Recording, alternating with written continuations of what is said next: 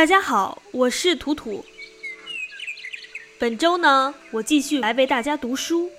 今天想要给大家分享的呢，是鲁迅先生《华盖集》里面的夏三虫。读中学的时候，提起鲁迅，大家的印象要不然就是墙外有两株树，一株是枣树，还有一株也是枣树；要不然就是老师说的这个字，鲁迅可以这么写。但是你不能这么写，因为鲁迅这么写不是错别字，你要是这么写就是错别字。所以读书的时候从来没有真正的欣赏过鲁迅。现在呢，到了一定的年纪，重新来读鲁迅，再也没有背书的烦恼，不会为那些拗口难读的句子头疼，反倒能看出其中真挚的情感。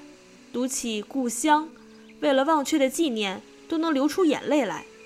甚至觉得一百年前距离现在根本不是那么遥远，鲁迅笔下的人也还在我们身边，我们就是鲁迅笔下的人，而鲁迅自己呢，就像一个争议之中的 KOL，有人恨他，有人挺他。这么说起来呢，我觉得自己非常幸运，没有跟鲁迅生在同一个时代，可以站在今天，只把鲁迅当做鲁迅，只读他的作品。而不是像同时代的人一样，要把它从头到尾的审视，也不知道从什么时候开始，我们已经分不清楚，究竟是因为不喜欢某一个人而不喜欢他的观点，还是因为不喜欢某一个人的观点而要去找理由，去不喜欢那个人了。那么话不多说，就来为大家读书吧。夏三虫，夏天近了，有三种虫：早、蚊、蝇。假如有谁提出一个问题，问我三者之中最爱什么，而且非爱一个不可，又不准像《青年必读书》那样的绞白卷的，我便只得回答道：跳蚤。跳蚤的来云血，虽然可恶，而一声不响的就是一口，何等直接爽快。蚊子便不然了，一针钉进皮肤，自然还可以算得有点彻底的，但当未钉之前。要哼哼地发一篇大议论，却使人觉得讨厌。如果所哼的是在说明人血应该给他充饥的理由，那可更其讨厌了。幸而我不懂。野雀野鹿一落在人手中，总时时刻刻想要逃走。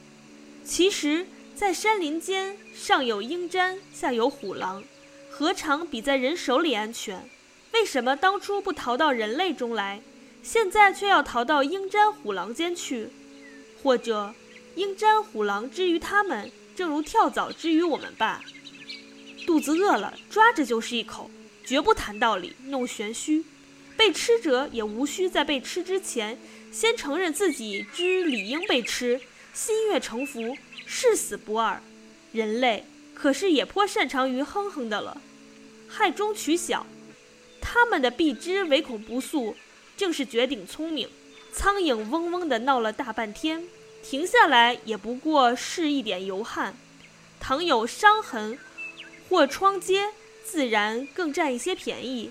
无论怎么好的、美的、干净的东西，又总喜欢一律拉上一点蝇屎。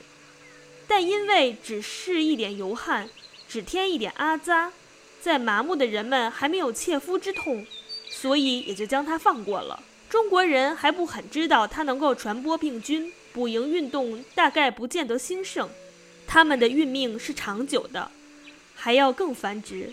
但它在好的、美的、干净的东西上拉了蝇屎之后，似乎还不至于欣欣然反过来嘲笑这东西的不洁，总要算还有一点道德的。古今君子，每以禽兽斥人，殊不知便是昆虫。值得施法的地方也多着呢。四月四日，今天的文章就读到这里。相信大家也能把身边的人和跳蚤、蚊子、苍蝇做个比较，究竟是谁痛痛快快地把你咬疼？是谁不但要吸你的血，还要让你觉得你被吸血是自己的错？谁对美好的事情做了恶心事儿，但是也保有面子上过得去的最低的道德？大家心里应该都清楚了吧？